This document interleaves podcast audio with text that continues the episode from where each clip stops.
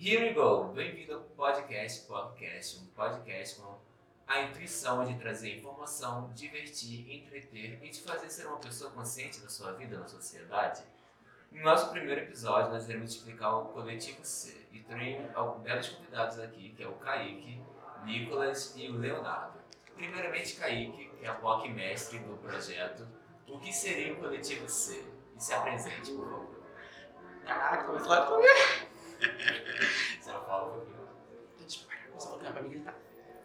Então, gente, eu sou Kaique, eu já tenho 21 anos e sou um dos coordenadores do Projeto C, que é um projeto que inicialmente começou com uma pauta LGBT, né? Porque durante as eleições nós sentimos essa necessidade de dar voz, é, de ter voz, né? Principalmente resistir nesse período que pra gente estava sendo tão difícil.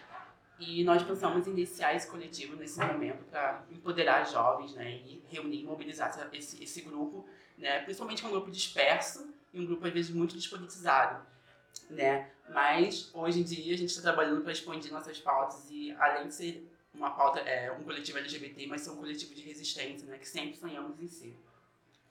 O outro membro que nós temos aqui é o Leonardo. E aí, Leonardo, o que você pode falar sobre você? E aí, gente, eu me chamo Leonardo, tenho 24 anos, acho que eu sou mais velho daqui. e a intenção de me voluntariar para fazer parte do coletivo foi justamente o que o Kaique também reforçou sobre o momento das eleições. Eu achei que esse era o momento certo para tentar trazer informação, já que a gente está vivendo uma onda nebulosa de conservadorismo e a gente precisa trazer luz para as pessoas e informação. Pelo menos a informação elas precisam ter. Sim, o nosso terceiro ilustre membro é o Nicolas. Então, o que você pode falar sobre você, menino? Bom, me chamo Nicolas, eu tenho 21 anos e eu conheci o coletivo através da página do, do Kaique, vendo as divulgações que ele fazia da página. E eu procurei ele com bastante receio, confesso. Porque. Foi sim. Porque eu não, conhe... eu não tenho muitas amizades em Campo Grande. E as minhas amizades normal, normalmente são distantes, Zona Sul, Zona Barra ainda Zona Oeste, sabe? Longe.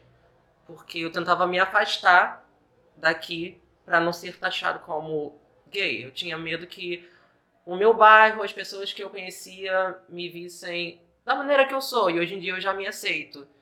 E depois que eu consegui tirar essa esse estigma, posso falar assim, da minha mente, eu venho procurando amizades de pessoas iguais que eu possa confiar na minha região, a Zona Oeste, que é Campo Grande. E por isso eu vim procurar o coletivo. Sim, também tem a minha pessoa, que no caso eu deveria ser o primeiro a se me apresentar, mas eu não tenho tanta educação. Meu nome é Lucas, eu tenho 20 anos. Eu conheci o coletivo através do Kaique também. Eu lembro que há um tempinho atrás, na verdade alguns meses, o Kaique me falou sobre o coletivo e me enviou o famoso formulário para entrar no coletivo. E o que, que eu fiz? Ignorei. E depois de um tempo eu voltei a falar com o Kaique e a gente teve essa ideia do podcast, porque é uma, além da página em si, é uma outra ideia para a gente poder se expressar, discutir assuntos, levantar pautas e também ser uma roda para a gente falar das nossas situações.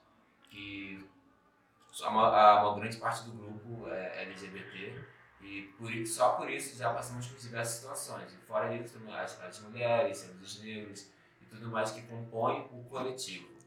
É, a minha intenção de entrar no coletivo foi justamente essa, foi trazer um pouco da minha história e tentar conhecer as outras histórias. Eu acho que na Zona Oeste, uma coisa bem importante de frisar, não temos grupos assim. Pelo menos eu não conheço outro grupo sem ser o coletivo que traz essa proposta de a gente se reunir e tudo mais.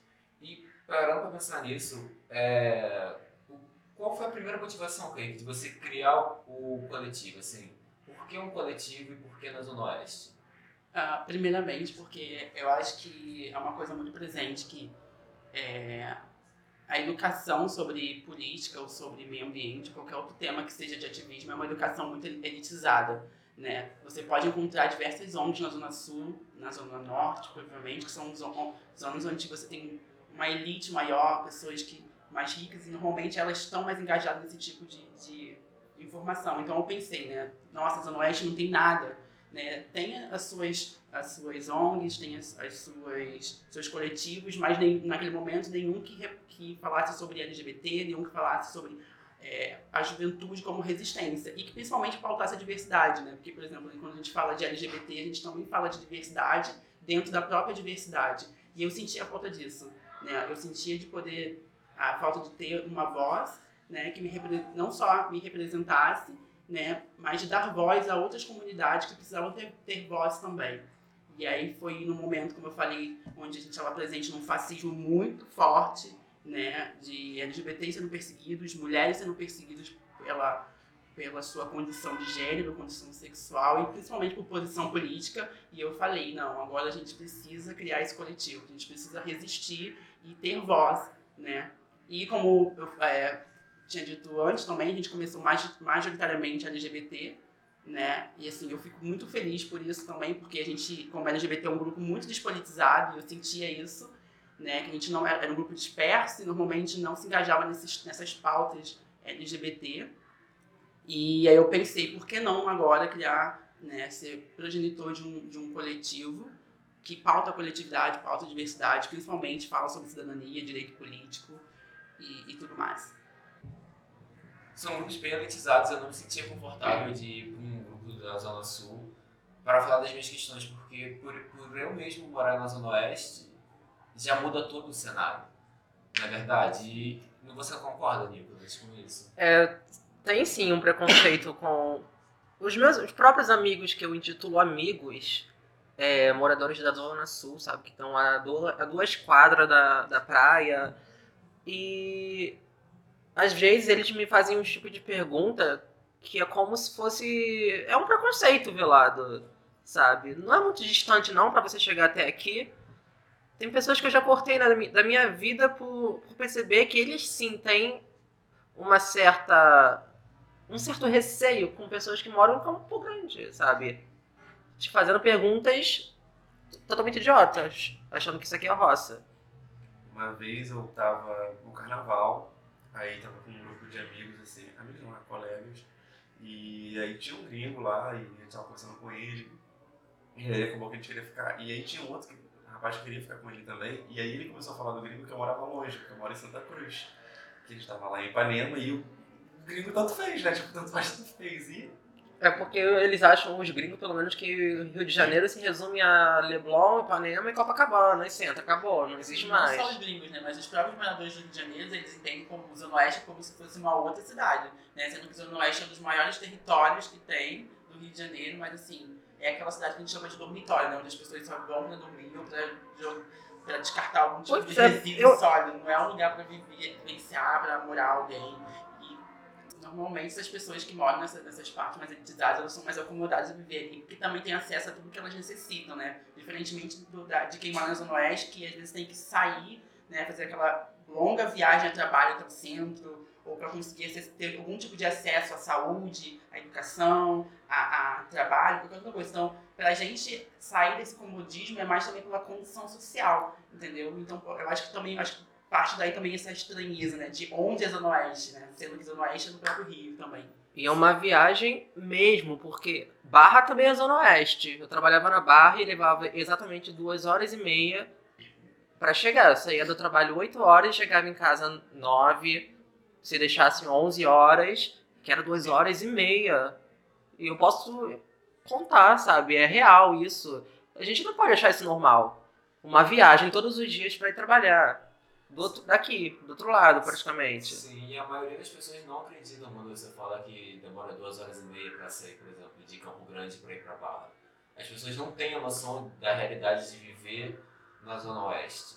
E por causa deles não terem essa noção, elas acabam tendo milhares de preconceitos sobre quem mora aqui.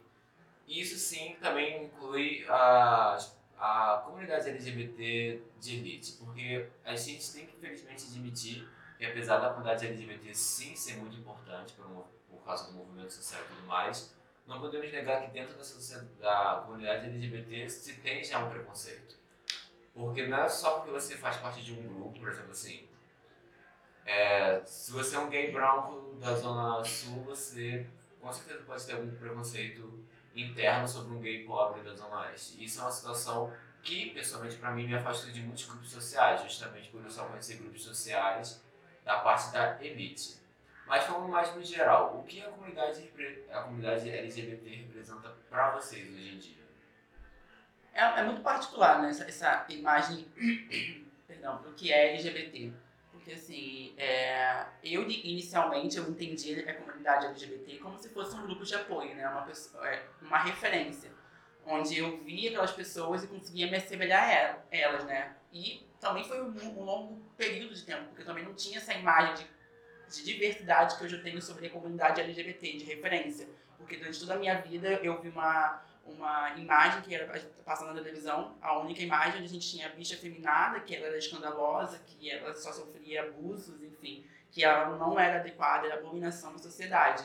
Então, para minha comunidade, a minha perspectiva de comunidade era essa, era ser vergonha, era ser essa abominação. Depois eu comecei a entender que a comunidade poderia passar para algo mais positivo, né? Que era algo que, de acolhimento, era uma referência, era amigos. Hoje eu já tenho uma perspectiva muito maior, que eu vejo que comunidade, né, ser LGBT, né, no sentido amplo da sua diversidade, é ser não só é, é, referência, mas é ser visibilidade, é ser é, representatividade, é ser, ato, é ser ato político. Eu acho que é por isso daí também vem um pouco do nome ser, que eu tomei essa, dessa, dessa diversidade, dessa necessidade de existência da comunidade LGBT, né, de ter esse ativismo de ser, né, de sempre lutar para é, é, legitimar nossa existência. Então, essa perspectiva para mim, essa imagem sobre a comunidade LGBT vai mudando, eu acho, quanto mais eu consigo me comunicar e enxergar a comunidade de uma forma diferente. E aí nós falamos dos preconceitos também, né, ou das suas diferenças, porque a gente tem uma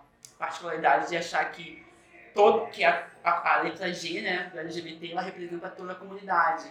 E é difícil falar sobre uma comunidade, sendo que essa comunidade já é diversa por si só. Né? Eu, como gay, não consigo falar sobre o que é transexualidade, por exemplo, ou o que é bissexualidade, porque eu não vivo isso. Eu tenho uma conexão com essa, essa comunidade, mas por si só eu não posso representar essa comunidade. Então, eu acho que aí também a importância de ter um coletivo onde a gente possa pautar toda essa diversidade. Agregar o máximo de pessoas e os tipos de pessoas que podem ter no coletivo.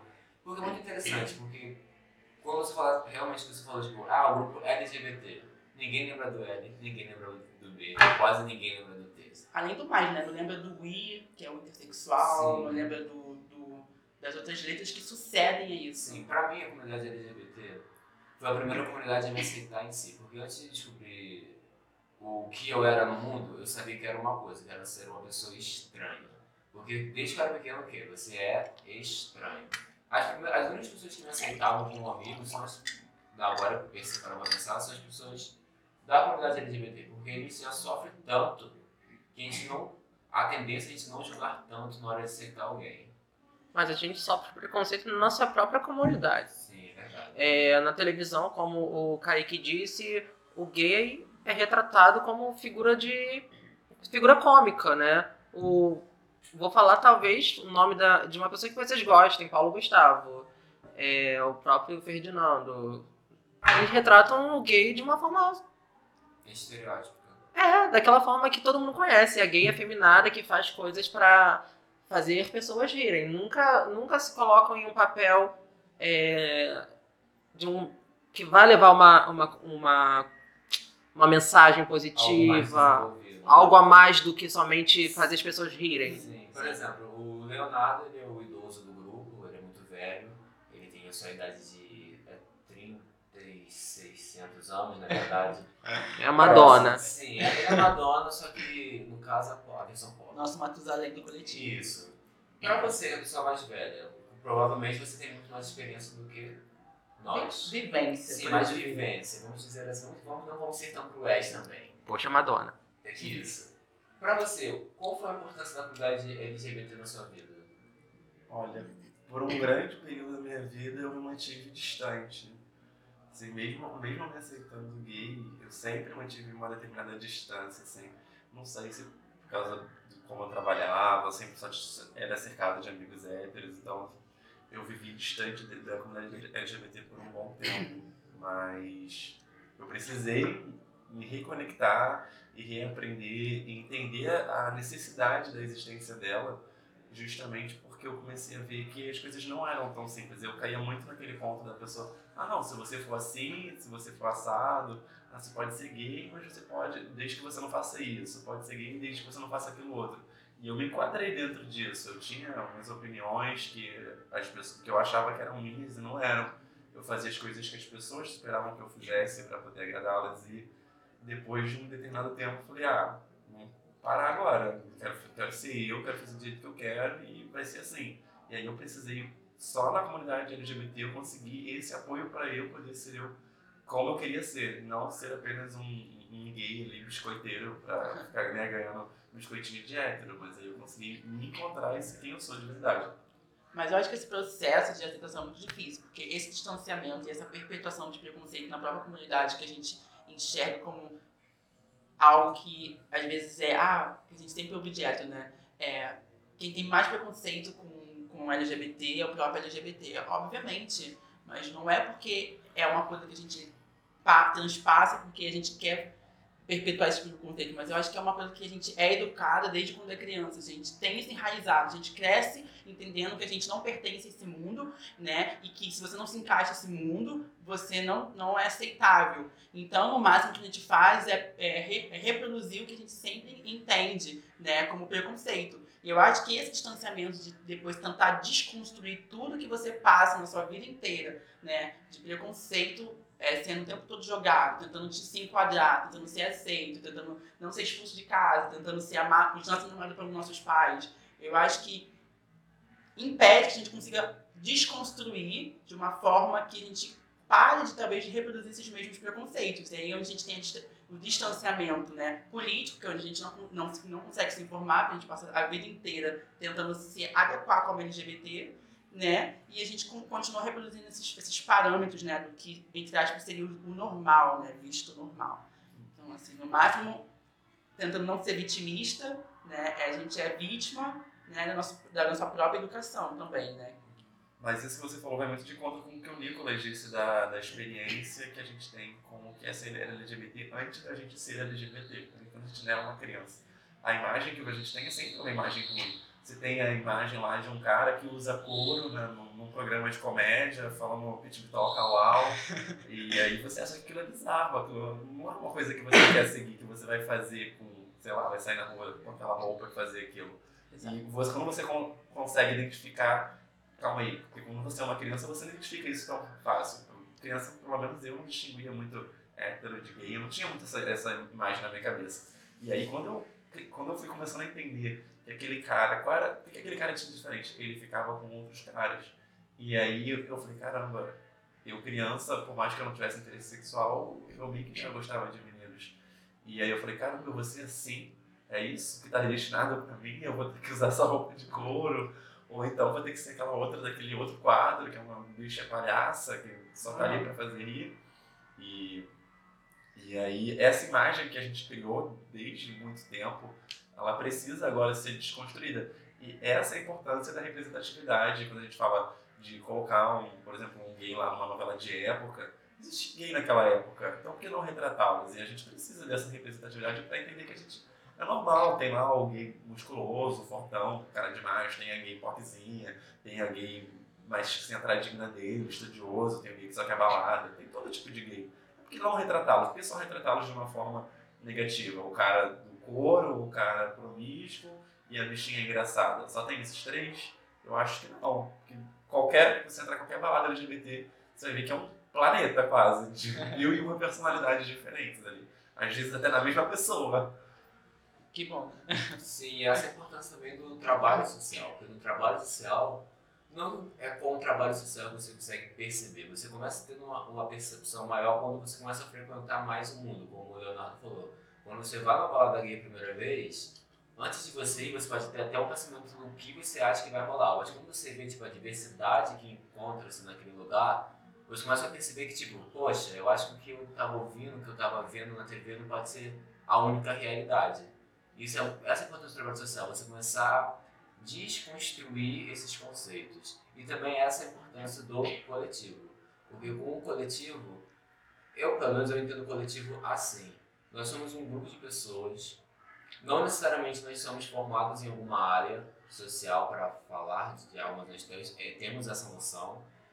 E a troca de experiência que nós temos, a gente consegue sentir que, porra, eu não estou sozinho no mundo e eu sei o que aquela pessoa está falando porque eu vivi o que aquela pessoa está falando. Esse tipo de grupo é uma coisa que salva as pessoas. Porque, pelo menos na minha parte da minha vida, assim, teve uma parte da minha vida que eu era bem sozinho. Então, todas as coisas que tinha na minha cabeça, eu lidava comigo mesmo. E eu não tinha com quem falar. Aí você pode falar, aí você pode falar tipo, ah, você pode ter seus amigos héteros. É verdade, eu tinha meus amigos héteros, eu tenho meus amigos héteros. Porém, quando eu falo de algumas coisas para eles, eles ouvem, eles tentam entender, mas eles não conseguem imaginar o que é isso. Por exemplo, eles não conseguem imaginar o que alguém ser perseguido só porque ele gosta da mesma pessoa do, do mesmo sexo. Eles não conseguem entender isso. Essa é a importância do coletivo.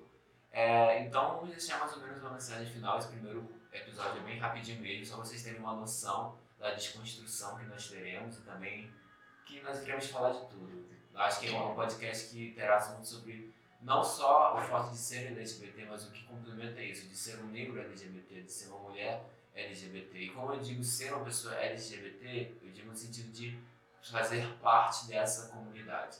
Então vamos lá, Kaique, deixe uma mensagem para o público e, muito importante, onde podemos achar o Coletivo Ser?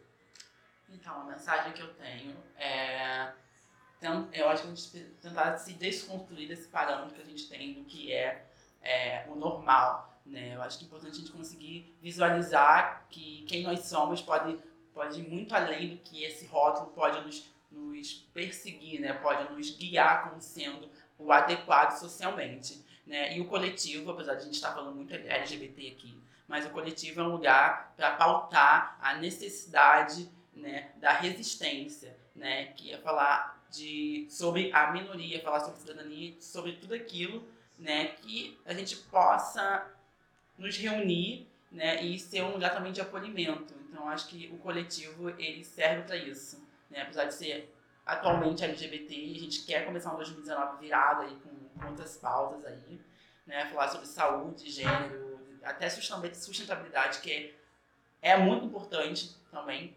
E, enfim, vocês podem nos encontrar nas, nossas redes sociais, arroba coletivo Ser, no Facebook, Rio de Janeiro, né? Mas é só RJzinho, arroba coletivo CRJ, no Facebook, Instagram. E, e lá no, tem todos os formulários que vocês, quem quiser participar, pode se inscrever junto com a gente, resistindo aí. Sim, também estará no link ok, desse podcast. Vocês terão os links para encontrar o Facebook, Instagram do coletivo e também qualquer outra informação. Vocês podem deixar as perguntinhas aí embaixo que serão respondidas e tudo mais. Leonardo, você tem uma mensagem para os POCs que estão nos ouvindo e também os não POCs, ok? Esse podcast não é necessariamente para os LGBTs, é para todas as pessoas que têm habilidade de audição. Então, divulguem para seus amiguinhos, sua família e tudo mais. Grupo da igreja, todas as pessoas merecem ouvir esse podcast. Bota no grupo da igreja. Grupo da igreja, gente. grupo de, da família, divulga. Sim. Pede pra te avisar. Paulo Gustavo, você foi mencionado, por favor, divulgue nas redes sociais, ok? Aliás, amamos seu trabalho. Sim. Eu não. Nicolas não, ok? Processos é arroba Nicolas, brincando. É, Leonardo, alguma coisa a falar? Gente, eu queria dizer só se questione. Se questione sobre tudo que está acontecendo, se questione sobre o que você acha que é normal, o que não é. Foi isso que me levou a chegar até aqui. É um processo muito difícil de você desaprender tudo que você sabe para você poder reaprender e recolocar novos conceitos. Mas é o passo para a gente conseguir ter, viver em harmonia com todo mundo e saber se respeitar. Nick, alguma mensagem para as pessoas, para os ouvintes? You born this way. Exatamente, gente. Então... E por favor, gente, se o fascismo bater na porta de vocês, joga um pau de água fria nele, por favor. Porque ninguém merece. Um balde de óleo quente se você for um pouquinho mais revoltado. então é isso, gente. Até o próximo episódio. E esse podcast será a cada duas semanas, mais ou menos, teremos um podcast novo, ok? Ou, caso aconteça um evento especial, teremos uma versão especial do podcast, ok? Então fiquem atentos, por favor, sigam o podcast e divulguem. Porque além do, além do mais a gente ter esse conhecimento, é bom espalhar o conhecimento. Porque quando nós temos conhecimento, é, o preconceito, o fascismo fica mais difícil de Conhecimento é poder. Exatamente, conhecimento é poder. Então, até mais e bye bye.